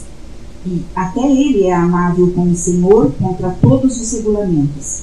Se continuar tendo tanta sorte como na indicação de seus guardas, pode ficar confiante. K desejava sentar-se, mas viu então que não havia outro assento na sala além da cadeira perto da janela. O senhor ainda vai perceber como tudo isso é verdade, disse Franz, andando ao mesmo tempo que o outro homem em direção a cá. Então aí já começou a ter uma situação estranha, porque eu, chegam dois policiais na sua casa no dia do seu aniversário, que não quer dizer muita coisa, né? É, e, nesse, e, e comunicam que você está preso. Só que eles não comunicam a você por que razão você está preso. E a, a, a coisa que agora nos parece, né, deve nos ter impressionado é que o, o K. está preso por uma razão, uma razão que ele até agora não sabe qual é. Então é dada uma ordem de prisão sem que se diga por que é que ele está sendo preso. E esse funcionário com quem está falando, que é um dos guardas, o Franz e o William, está dizendo para ele que tem muita sorte de ele estar sendo tratado com amabilidade, que ele não pode dizer por que razão ele está preso. É isso. Parece estranho isso? É levemente estranho, né? Mesmo que a gente desconsidere as diferenças entre os sistemas jurídicos, não tem importância. Tá? Então, seja qual for o sistema jurídico, parece uma coisa estranha. Isso, né? Muito bem. Por favor. Joseph K. vestido, vestido com um camisolão, protesta, pede para falar com o chefe deles pensando tratar-se de uma piada de alguém do banco onde ele trabalha em posto relativamente alto. Tipo assim, vamos fazer uma surpresa no aniversário do fulano, vamos fingir que a gente é vago e tal. Brincadeira assim de maravilhoso bom gosto, né? Os agentes tentam ficar com as roupas debaixo dele, já que no depósito seriam inevitavelmente roubadas. Comem seu café da manhã e pedem-lhe dinheiro para comprar-lhe um lanche num café decadente do outro lado da rua. Já em traje negro, encontra no quarto ao lado da senhorita Bürstner o inspetor que lhe confirma a prisão, mas não lhe comunica a razão. Não posso absolutamente lhe dizer que é lhe dizer que é acusado, ou melhor, não sei se o é, o Senhor está detido, isso é certo, mas eu não sei. Talvez os guardas tenham tagarelado outra coisa, mas aí foi só tagarelice. Mesmo, porém, que eu não responda às suas perguntas, posso, entretanto, aconselhar o Senhor a pensar menos em nós e no que vai acontecer e mais em si mesmo. E não faça tanto alarde do seu sentimento de inocência. Isso perturba a impressão não exatamente má que, de resto, o Senhor transmite. Deveria também ser mais reservado ao falar. Quase tudo o que disse antes poderia ter sido deduzido do seu comportamento, ainda que tivesse dito apenas algumas palavras. Além disso, não foi nada de extremamente favorável para o Senhor. Bom, está aqui o Joseph ficar querendo saber de qualquer jeito por que ele é preso. E eu, o chefe dos dois lá diz para ele que ele não sabe, não, nem sabe se ele é acusado de alguma coisa, só sabe que ele está preso. E que ele não é bom para ele, Joseph ficar, ficar lá dentro de inocência desse jeito. Porque até agora ele tinha causado uma boa impressão na polícia e que ficar o tempo todo dizendo que é inocente pode ser assim visto como uma coisa antipática pela, pela polícia. Parece uma situação comum essa situação normal? Vocês veem isso como uma situação eh, normal, assim? Parece normal isso? Não, é uma situação muito estranha, né? Você, é, ninguém conta para você porque está preso. É? Os sujeitos vêm lá e dizem que é, era melhor eles ficarem com a roupa, é, sobretudo íntima, do acusado, porque quando elas forem mandadas para um depósito, é, como para onde vão as roupas de todos os acusados, elas serão roubadas, comem o café da manhã, aquele que viria para ele, e depois pedem para que ele pague o dinheiro, ele lhes dê dinheiro para comprar um café da manhã do outro lado da rua. É uma situação muito estranha, normal, né? Parece uma coisa meio estranha. Alguém tem a sensação que isso é completamente normal? Se alguém tiver a sensação, já vai perder, tá? Porque a coisa fica muito pior daqui para a frente. Né? Vamos ver o que acontece. Junto com o inspetor estão três funcionários subalternos do banco: Rabensteiner, Rabensteiner, Rabensteiner Kaminer e. Kulit que olham com curiosidade as fotografias na parede do quarto da senhorita Birsman. Para tornar as coisas muito mais estranhas, a polícia está no quarto da vizinha do. Se instalou no quarto da vizinha do, do, do Joseph K. E estão presentes lá três funcionários subalternos do banco. Não é uma coisa mais estranha do que antes? Por exemplo, por que logo três funcionários, logo esses três estão presentes lá? olhando as fotografias da parede. Será que isso tudo significa? Vamos lá. Assim que K os reconhece, os despacha com irritação. Na sua opinião, Rabenstein é preguiçoso, Kaminer é patético e Kulish estúpido. Yosef parte para o trabalho, apesar de estar detido. Como posso ir ao banco se estou detido? Ah, sim, disse o inspetor que já estava perto da porta. O senhor me entendeu mal. É claro que o senhor está detido, mas isso não deve impedi-lo de exercer sua profissão. Tampouco deve ficar torbido no seu modo de vida habitual. Então, estar detido não é tão ruim, disse K e se aproximou do inspetor. Nunca afirmei o contrário, replicou ele. Essa situação vai ficando mais estranha ou mais normal? Agora, o sujeito, apesar de estar detido, pode trabalhar, não tem problema nenhum. E ele pergunta, mas eu não estou detido? Tá, está, mas pode trabalhar. Não é um pouco. Um, você sabe que, por causa do Kafka, nasceu no mundo, em todas as línguas, uma expressão, é, um adjetivo é, que você aplica a situações que são completamente absurdas. Essas situações que são absurdas são chamadas de situações kafkianas. Então, toda vez que alguém disser assim, ah, estou vivendo uma situação kafkiana, é porque você está vivendo uma situação estranha como essa, em que as coisas não parecem fazer nenhum sentido. Tudo que você tinha como referência é, desapareceu. Tudo é estranho e completamente incompreensível. É isso que o Joseph K. está vivendo aí. Não é apenas esse livro que é assim, todos os outros também são assim, exceto os, a, a, os primeiros contos daquela coleção Becarton, que são mais digamos, são menos com. não são normais não, tá? mas são mais convencionais. O resto é tudo assim. Continuamos. Ao voltar para casa naquela noite, tendo esquecido do compromisso marcado com sua namorada Elsa, que trabalha num cabaré, conversa com a locatária, a senhora Brugat. Pede desculpas pela confusão. Ela diz estar tudo bem, mas insinua que as razões da, da detenção podem estar ligadas a uma eventual relação de K com sua vizinha, cujos hábitos noturnos ela condena. É, a vizinha é essa que, em cujo quarto a polícia andava, que é a tal da Bristner, que é uma secretária, mas que chega sempre muito tarde em casa, e a, a Frau Gubach, que é essa senhoria, diz para o K que talvez tenha sido preso por causa dela, apesar de que ele e ela não são muito chegados, ele é, não tem ligações muito próximas com a, com a vizinha, o, o Josef K. É, no entanto, a Frau Grubach imagina isso e faz insinuações um pouco assim comprometedoras sobre a vida da moça. Insinua que ela é alguma espécie de prostituta. Né? Essa a Frau Grubach insinua da vizinha. Josef K., que quase nunca fala com a vizinha, a interrompe. A senhora está indo por um caminho inteiramente errado, disse K, furioso e quase incapaz de escondê-lo. Vai para o quarto, mas não consegue dormir fuma um charuto e, às onze e meia, a senhorita Bursner, uma datilógrafa, chega em casa. Joseph, percebendo os ruídos, vai falar com ela e relata-lhe os acontecimentos da manhã. Como o quarto havia sido totalmente arrumado pela senhora Duba, a datilógrafa não parece interessada e responde com comentários vazios para se livrar dele. Uma forte batida na porta do quarto ao lado os interrompe e Joseph sai se desculpando, não sem antes agarrá-la e beijá-la com grande atrevimento. Já vou, disse K. Correu para, para a frente, agarrou-a, beijou-a na boca e depois no rosto inteiro, como um animal sedento que passa a língua sobre a fonte de água finalmente encontrada. E aqui há de ser gastar um minuto com essa situação, né?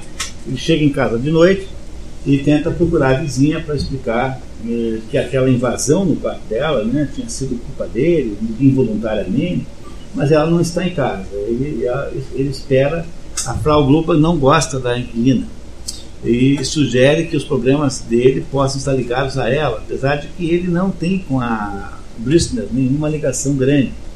Ele, quando a encontra, ela é uh, comporta-se de modo muito arredio a ele, muito, muito resistente a ele. E ele, ela não liga muito, porque aparentemente tudo está no lugar, e ele aí então vai ali. É, tem um determinado momento em que ele é tomado de um desejo enorme por ela, ele mais ou menos a agarra, e o, o Kafka diz que ele é, saciou um desejo né, de beijá-la, tal como uma, uma, um animal que passa a língua na fonte de água finalmente encontrada. Ou seja, um, ele estaria vivendo ali uma situação de enorme carência e também não vai encontrar namorada.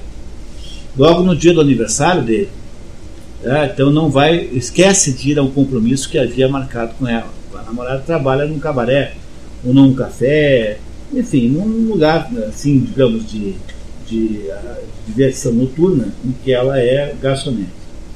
E aí acaba, acaba o primeiro capítulo, que é o capítulo que nos dá uma impressão que alguma coisa muito estranha está acontecendo na vida de Joseph K.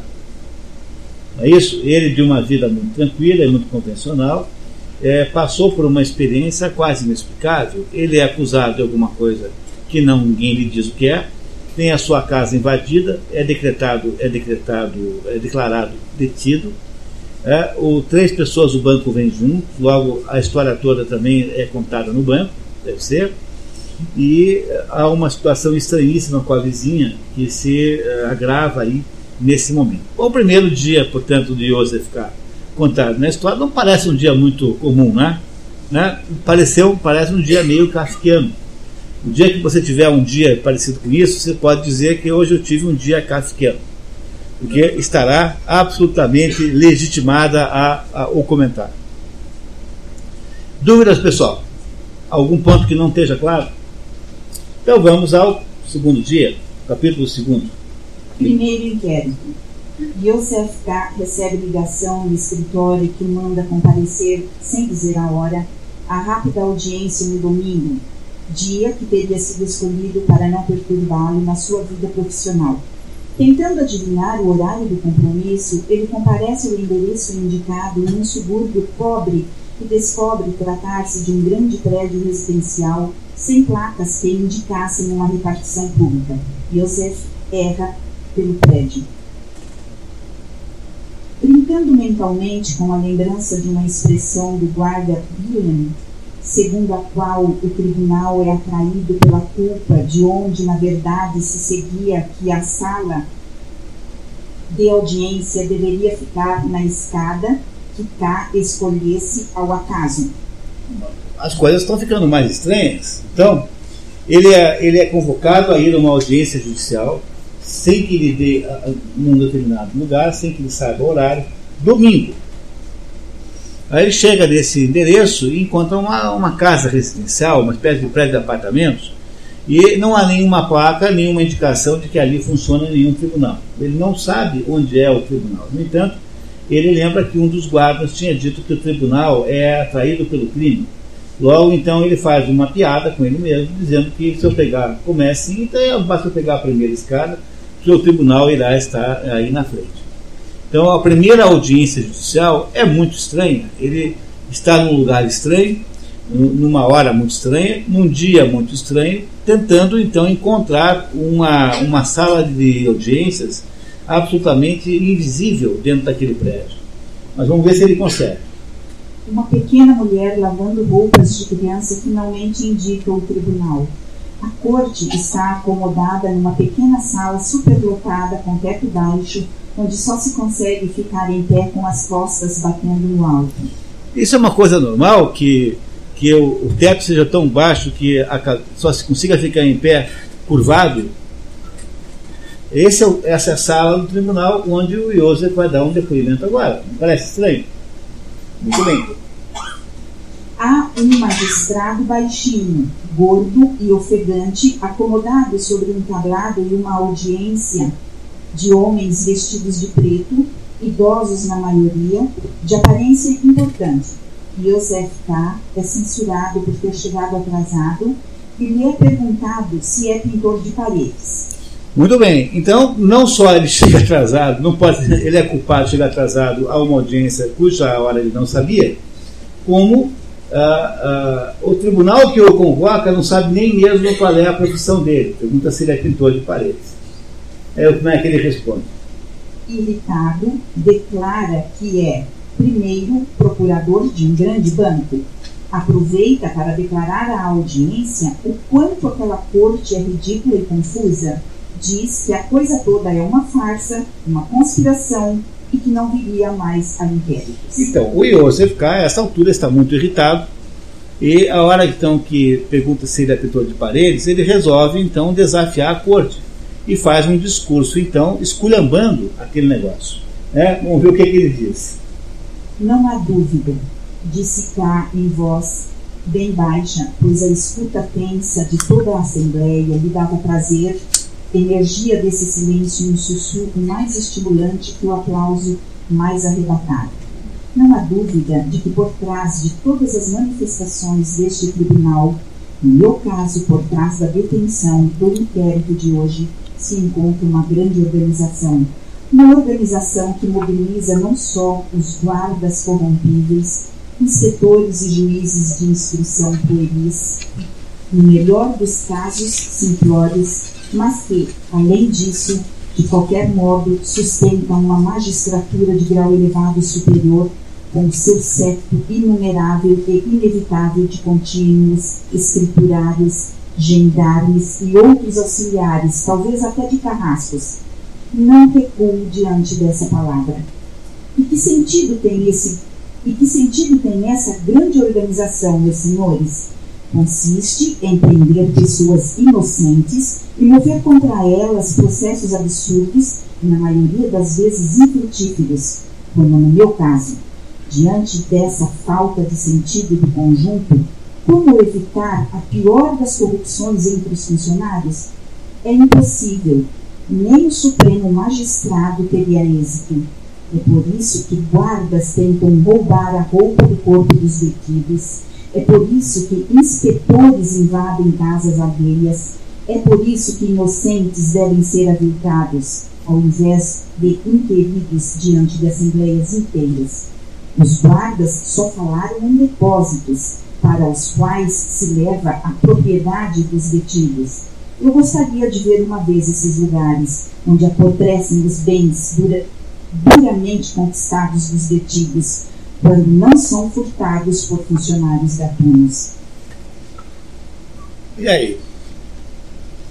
Nessa altura, ele faz um discurso esculhambando completamente a tal da corte. Não é isso que ele faz? Que é uma farsa, que é uma, uma, uma piada, que aquilo lá é uma conspiração, que é um conjunto de gatunos e trapaceiros que organizam aquilo. Ele não dá uma esculhambada no tribunal? Muito bem. É uma coisa normal que alguém faça isso? Vocês já ouviram alguém falar isso com um juiz? Deve ser muito comum que alguém faça um discurso desse tipo para um juiz. No entanto, Joseph ficar irritado com aquela situação esquisita e maluca, faz esse, esse discurso. Vamos lá. Yosef K. e a sessão são interrompidos por chiados produzidos por um homem que havia puxado a lavadeira para dentro da sala, a levara para um canto e a comprimia contra a parede. Na medida em que a cena começa a crescentemente chamar a atenção e a sessão se dissolve, K abre caminho pela multidão e vai embora, não sem antes ouvir do juiz de instrução postado à porta. Só queria chamar a sua atenção, disse o juiz, para o fato de que Senhor hoje, isso ainda não deve ter chegado à sua consciência, se privou da vantagem que um inquérito de qualquer modo representa para o detido. K viu ficando à porta. Seus vagabundos, exclamou podem ficar com todos os seus inquéritos. Capítulo. Um minutinho. A hora em que o K está indo embora, o juiz de instrução está na porta e fala assim: Olha, o senhor acabou de dizer que o senhor não quer mais prestar depoimento. O senhor, não sei se o senhor está percebendo, mas isso implica numa perda. Né? O senhor perdeu aí uma coisa que beneficia o acusado. Ah, você não quero saber, não. Fique com seus inquéritos, seus vagabundos. Ah, é uma maneira normal de fazer uma, é uma maneira normal de fazer uma contestação. Quer dizer, vocês acham que essa situação parece normal? Não parece muito normal, né? Ah, o K é um sujeito, portanto, que é pego numa situação que ele não entende, uma situação esquisitíssima, em que tudo parece fora do lugar, tudo parece estranho, nada parece com aquilo que ele esperava acontecer num é, procedimento de natureza judicial. Está claro isso? Alguém não, não entendeu alguma coisa? O K não entendeu nada. Vocês entenderam alguma coisa? Vocês, muito menos ainda. Mas não é de fato para entender nada, porque trata-se agora de uma situação kafkiana em que o absurdo da situação é que está sendo aqui proposto pelo autor. O autor quer que nós fiquemos angustiados, que nós nos sintamos como o Joseph K, que quanto mais ele se envolve com o assunto, pior as coisas vão ficando. Vamos perceber o que acontece em seguida. Inês, por favor. Capítulo 3. Na sala de audiência vazia, o estudante, os cartórios. Arrependido no domingo, no domingo seguinte, K decide voltar à corte para conversar com o juiz de instrução, mas não acha ninguém, exceto a mesma mulher da semana anterior. Que é a lavadeira, né? Aquela que indicou, que depois entrou na sala com outro e que tirou a atenção, né? É a lavadeira. Não há pessoas na sala, mas o ambiente agora é uma residência com móveis e utensílios domésticos. Ela explica que mora ali com o marido.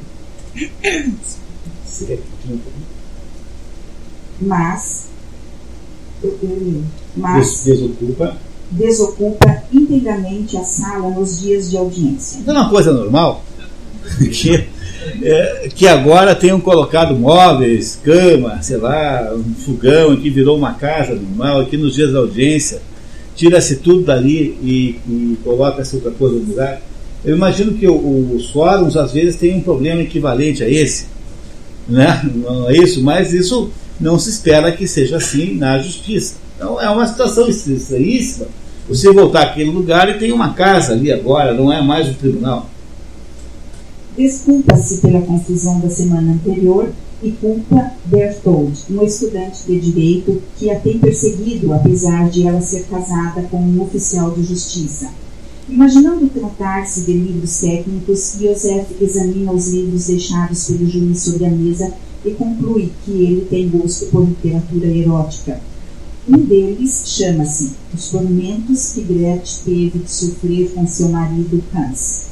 A lavadeira propõe-se a ajudar. Desculpe, a Grete e Hans é o João e Maria em alemão. Ah, então a história João e Maria em alemão chama-se Grete e Hans. Tá? Uma, as, a, a, os equivalentes a João e Maria em português. Grete não é a tradução de Maria, mas é o nome que aqui puseram Maria. Porque Grete em português não dá para traduzir, é Greta, mas Greta não parece um nome muito comum, né? Então, a história João e Maria, em alemão, chama-se Grete e Hans. A lavadeira propõe-se a ajudar, alegando ter grande influência sobre o juiz de instrução, comentando que, depois da audiência, o magistrado havia escrito um relatório sobre o caso dele e depois tinha vindo vê-la dormir junto do marido. Seu prestígio seria tão grande que o juiz até lhe teria dado meias de seda. Ela as mostra com orgulho, mas comenta desanimadamente que as meias seriam inadequadas para ela. É, isso, isso é uma coisa normal. Quer dizer, o, o, magistrado escreveu lá um relatório sobre a tal audiência e depois foi vê-la dormir com o marido. O marido não acordou, porque não está escrito aqui, mas porque ele tem sonho, sono profundo. E, além disso, o magistrado dá meias de presente para ela. Vocês imaginam essa uma situação que podia acontecer assim realmente? Não parece uma situação muito comum, né? Não há tudo muito estranho nisso, não é isso? Muito bem. A mulher oferece-se. Se me levar, vou aonde quiser. Pode fazer comigo o que quiser. Serei feliz se ficar o maior tempo possível longe daqui, de preferência para sempre. Neste momento, Bertold, o estudante que Desculpe, havia. Só um minutinho. É, tem uma inversão na minha cópia, talvez tenha acontecido com outras pessoas. Tá? A 5 está depois da 6. Aconteceu com alguém? Todos acharam a página 5? Então tá. Neste momento, Bertold, o estudante que havia entrado na sala e os observava de longe, intervém.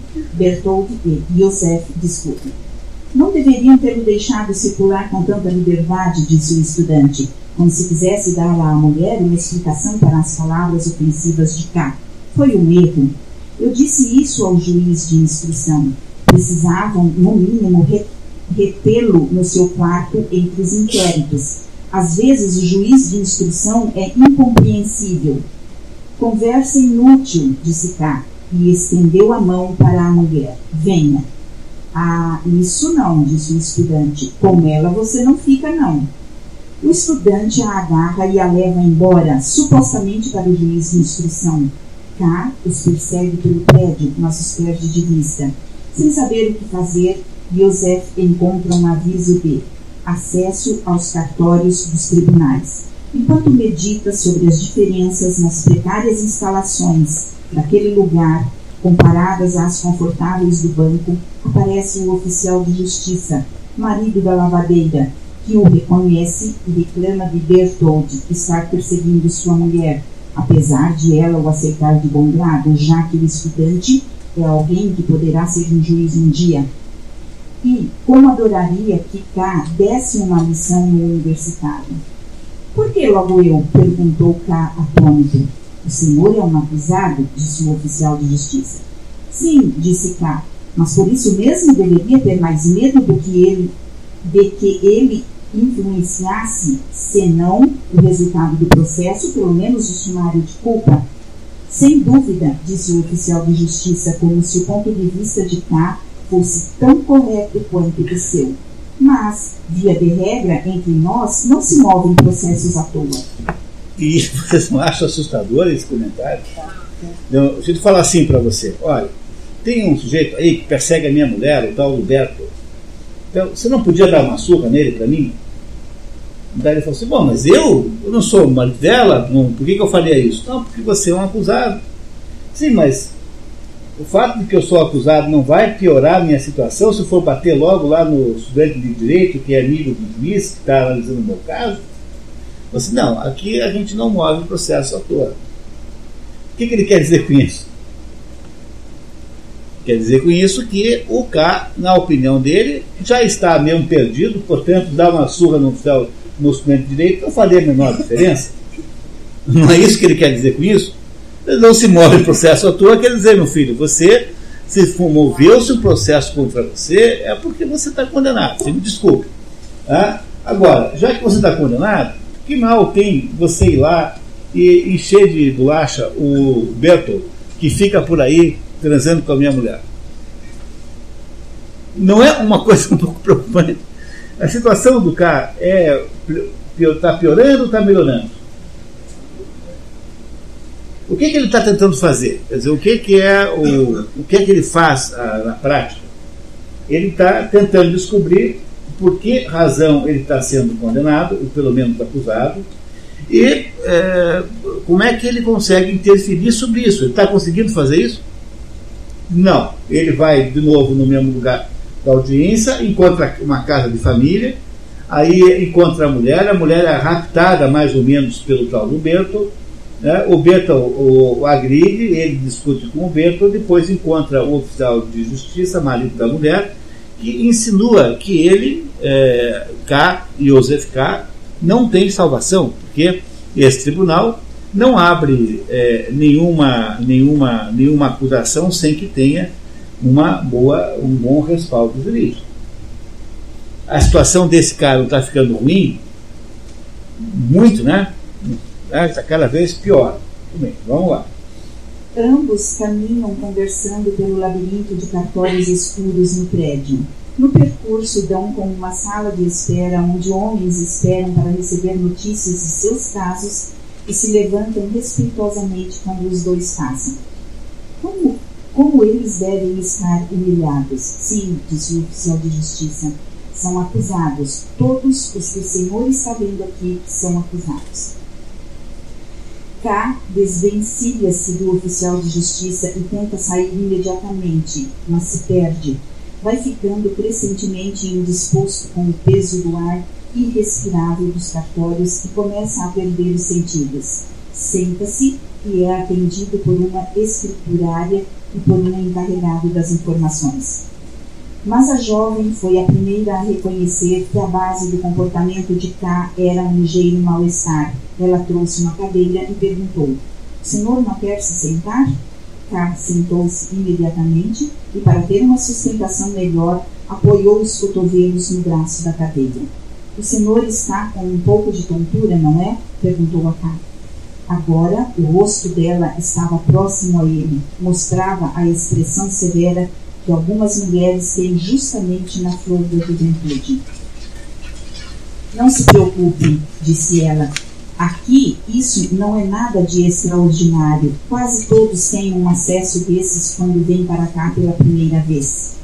Joseph é finalmente conduzido para fora do prédio, trêmulo e decidido a não voltar mais. Estava como que mareado. Acreditava encontrar-se num navio em mar grosso. Para ele, era como se a água se precipitasse contra as paredes de madeira, como se do fundo do corredor chegasse um estrondo de águas dobrando sobre si mesmas, como se o corredor balançasse no sentido da sua largura e como se as partes interessadas subissem e descessem dos dois lados. Por isso, tanto mais incompreensível parecia a tranquilidade da moça e do homem que o conduziam. Ele estava entregue aos dois. Se eles o largassem, cairia como uma tábua. Dos pequenos olhos de ambos partiam de cá para lá olhares agudos. Cá sentia as passadas regulares dos dois, sem poder acompanhá-los, pois era arrastado quase passo a passo. Finalmente, Notou que os dois falavam com ele, mas não os entendia, só ouvia o barulho que preenchia tudo e através do qual, como uma sirene, um som alto e imutável parecia retinir. E a situação do Joseph K. é, nesse momento, uma situação muito lamentável. Né? Ele passou mal nos cartórios, ele sente-se mal, ele sente-se tonto, ele não entende nada do que está acontecendo no entanto, tudo aquilo está de fato acontecendo. E a, a questão é saber o que acontecerá ainda nessa, nesse episódio em que o Joseph K. está sendo acusado por um crime é, de que ele não tem a menor ideia de que se trata. Ele não sabe nada sobre o crime e ele não consegue em nenhum lugar a, a, nenhuma explicação. E todo mundo que fala com ele dá a impressão de que ele já está previamente condenado. O, a sensação de que ele não consegue se defender, ou que ao tentar se defender ele apenas piora a situação, é a situação, é a situação, digamos assim, psicológica dominante na cabeça do nosso herói Joseph K., o procurador do banco, que no dia do seu aniversário é preso sem nenhuma explicação. Para entender o que vai acontecer com o nosso amigo, nós temos que parar agora um pouquinho, tomar aí um cafezinho, né, durante uns 15 minutos. Ainda não dá, será? Não? Tá? Então nós vamos ler mais um pouquinho enquanto prepara-se ali o café. Então tá, tá? E daí a gente para daqui a um pouquinho mais, tá? Vamos lá então. Continuamos. Eu vou ler um pedacinho agora para Inês é, descansar um pouco. Então vamos lá, capítulo 4. A amiga da senhorita Bürsner. Esse pedaço aqui do livro é apenas um fragmento. Esse capítulo é muito pequeno, é um fragmento que ficou inacabado e o Max Brooks não, não continuou. Então, é um pedaço que tem uma importância na história menor do que as outras, do que os outros, né? Vamos lá. Joseph tenta falar com a senhorita Brüssner de novo, mas ela nunca está. O procurador envia-lhe cartas que ela não responde.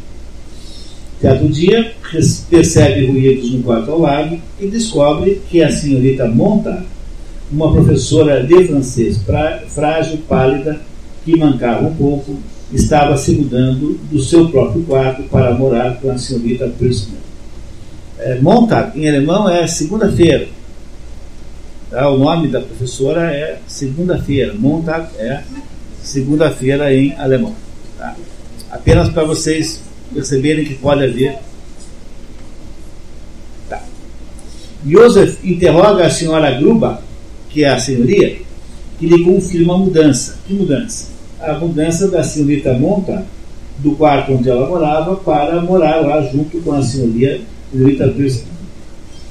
Imagina uma manobra, imagina que aquela mudança é uma manobra para dificultar o acesso à vizinha.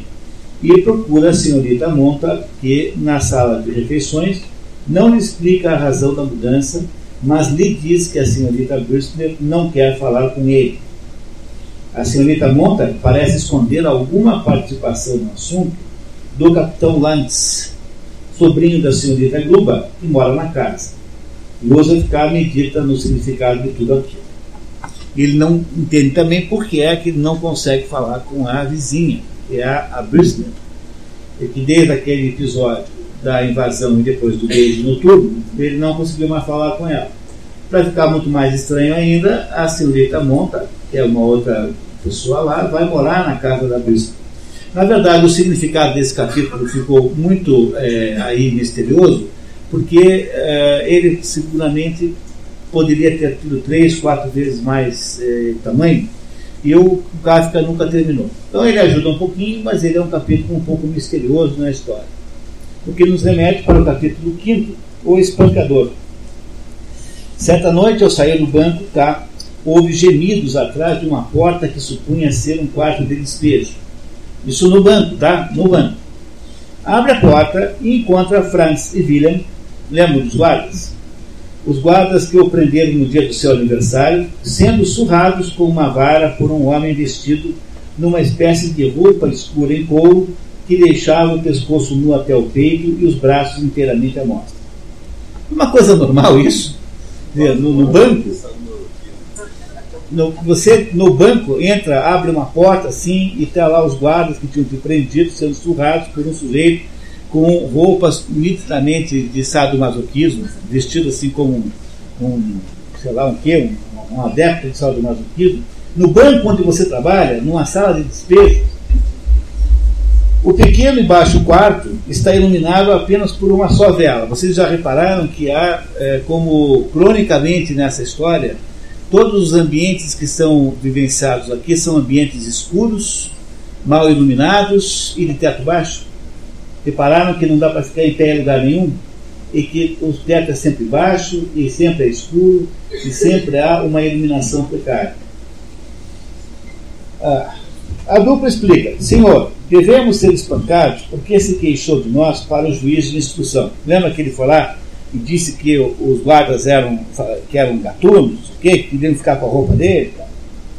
Né? Franz e Willem pedem-lhe que interceda por eles. Contam os seus problemas, mas o carrasco está obstinado em cumprir o seu dever. Joseph tenta suborná-lo, o carrasco, mas ele não aceita, com medo de ser denunciado também. Por fim, tenta retirá-los do quarto, mas é impedido.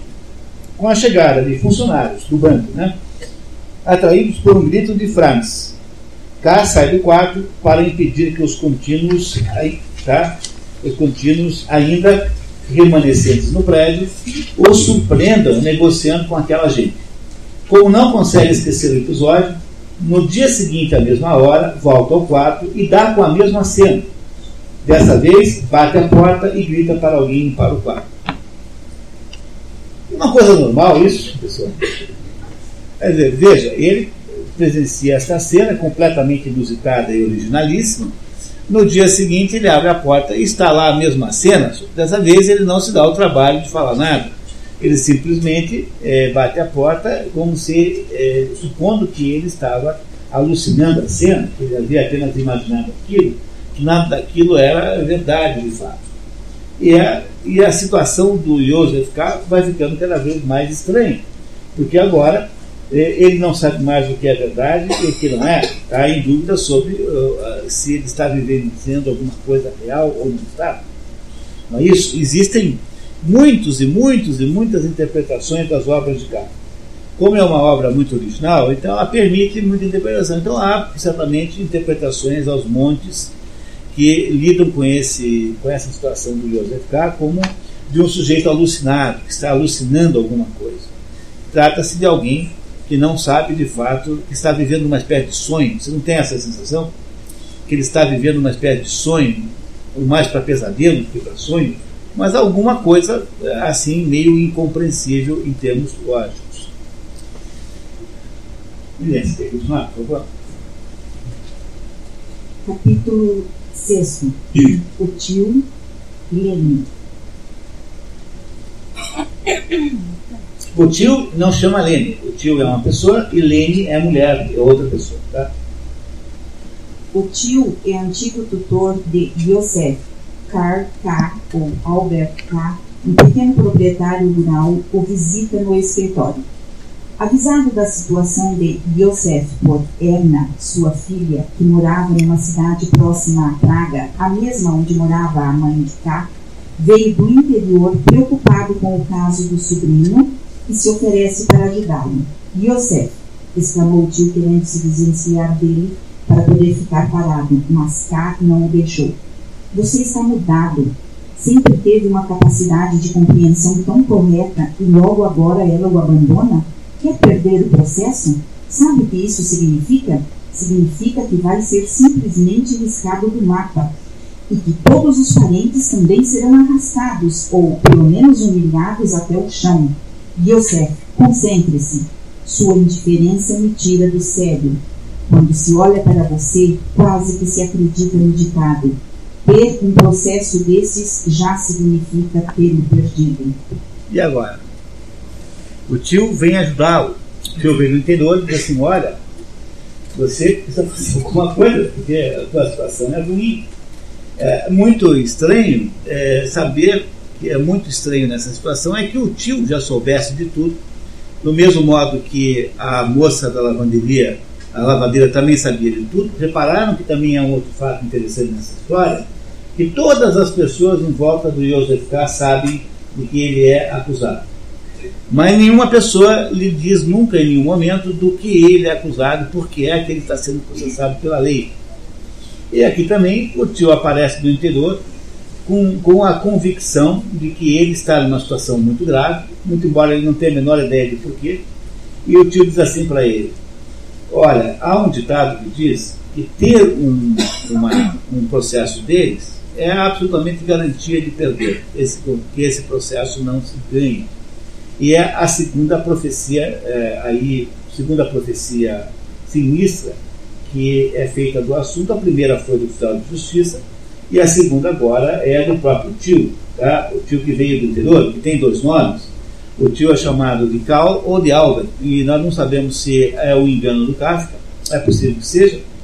Pode ser que o Kafka tivesse ficado em dúvida entre os dois nomes, mas também pode ser que seja apenas mais um detalhe diabólico dessa história, em que o tio tem dois nomes e os nomes se alternam assim durante todo o tempo. Né? Muito bem. Continuando, por favor. Nos mesmos subúrbios onde ficam os cartórios, vão juntos visitar um velho colega de escola do tio, o advogado Hulk, que está muito doente, mas que conheceria bem o caso de Joseph. Após alguma demora à porta, são conduzidos à luz de vela ao quarto do causídico por Lene, uma jovem enfermeira. O causídico é um advogado, né? Uhum. Compreende isso, né? Então eles chegam lá num prédio onde mora o advogado, que é no mesmo bairro onde está aquele, o tribunal, que ele vai no, no, no, pela primeira vez, e a Lene conduz o, os dois, né, o sobrinho, até o, o quarto do advogado, por, guiando-os por luz de velas. Mais uma vez, nós estamos vendo aí uma, uma situação em que não há luz, em que há a escuridão predominante. Não é? Muito bem. Que fez carreira defendendo os pobres, está na cama e começa a conversa dizendo conhecer o caso de K, porque, sendo advogado, recebe frequentemente a visita de bons amigos do tribunal, como naquele momento. E apontou para um canto escuro do quarto. Mas onde? perguntou K, quase grosseiro, no primeiro momento de surpresa. Inseguro, olhou em volta a luz da pequena vela nem de longe chegava a penetrar até a parede do outro lado. E de fato, algo lá, e de fato, algo lá no canto começou a se mexer. A luz da vela que o tio agora segurava alto, via-se ali, junto a uma pequena mesa, um senhor idoso sentado. Certamente ele não tinha nem respirado para ficar tanto tempo sem ser percebido. Levantou-se então com cerimônia, obviamente insatisfeito com o fato de lhe dirigirem a atenção. Era como se quisesse repelir com as mãos que ele movimentava como asas curtas todas as apresentações e cumprimentos, como se de alguma forma quisesse perturbar os outros com a sua presença e pedisse urgentemente que o mandassem de novo para o escuro e o esquecessem. Agora, porém, não podiam mais me conceder isso. Como é que o advogado, que ele nunca viu na vida, sabia do caso dele? Porque o advogado diz que ele tem o costume, né? Muitas vezes ele fica lá, né? É, ele, ele recebe visitas de pessoas importantes dos tribunais, como por exemplo naquele momento. Os dois não tinham percebido que ali na sala estava lá sentado um senhor de idade que era um juiz do tribunal. E, esse juiz então entra na conversa. E qual é a parte do quarto em que ele está, esse juiz está sentado? Na parte escura da qual não se pode ver, né? Há uma parte mais escura do que o normal. Está ali sentado o juiz, um juiz de instrução. Muito bem, vamos ver o que acontece em seguida.